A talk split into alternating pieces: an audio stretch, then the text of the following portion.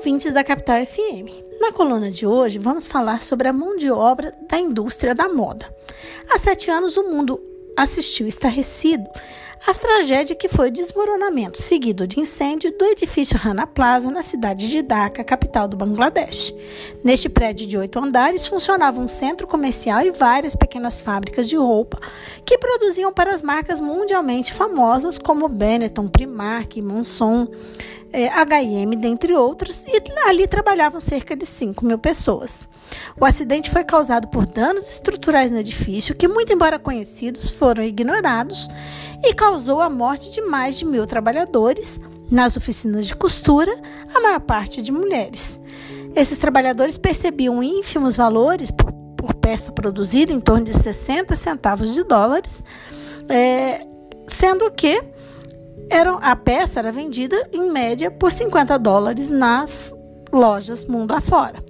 Após o acidente ocorrido no Rana Plaza, iniciou-se um movimento global para pressionar as marcas de vestimentas que foi chamado de Quem Fez as Minhas Roupas. O movimento tem por objetivo compelir as marcas a trazer uma maior transparência às suas cadeias produtivas e garantir que não haja violação de direitos humanos básicos em sua produção. Quanto às empresas brasileiras, temos casos emblemáticos de flagrantes de trabalho escravo na cadeia produtiva da moda. É, são exemplos as lojas pernambucanas e Marisa. Mas não só marcas populares são flagradas praticando esse tipo de violação. O caso da M-Officer, Farm e da Animale nos mostra que não podemos desconfiar apenas de roupas com baixo valor é, no mercado. Nestes casos, os trabalhadores encontrados em condições análogas de escravos somam a mais de 400 e, na maioria, são é, encontrados em pequenas confecções terceirizadas, tendo como perfil comum estas vítimas é, de imigrantes sul-americanos trazidos com ótimas propostas de trabalho e acabam sendo colocados em lugares insalubres, inseguros, suscetíveis a incêndios e outros desastres, além da falta de higiene e de estrutura e que, na maioria das vezes, também vai servir como sua moradia e de sua família. Assim como os trabalhadores do Rana Plaza, os trabalhadores aqui também recebem valores muito baixos por peças produzidas e trabalham em jornadas exaustivas, cerca de 16 horas diárias.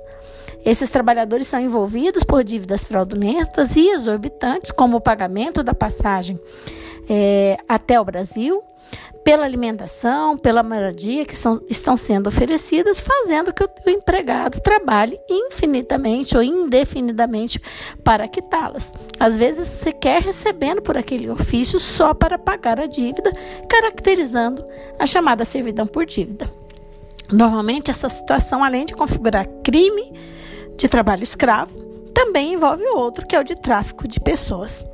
A boa notícia é que as marcas, após esse movimento global, começaram a dar mais transparência em suas cadeias produtivas e no Brasil empresas como a CIA, Reserva e Marisa passaram a divulgar em seus sites a relação de seus fornecedores.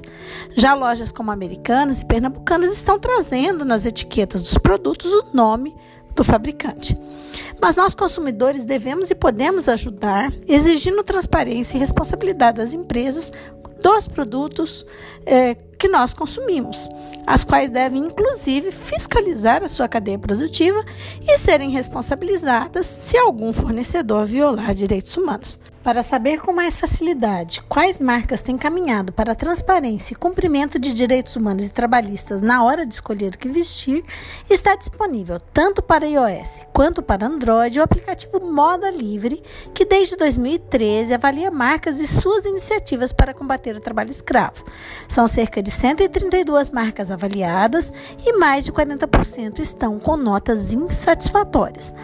Baixe o aplicativo e exija das marcas que você consome a transparência sobre quem fez a sua roupa. Uma sugestão é ao postar uma roupa, uma foto com uma peça da empresa, marque o perfil das nas redes sociais desta empresa, seguido da hashtag quem fez a minha roupa.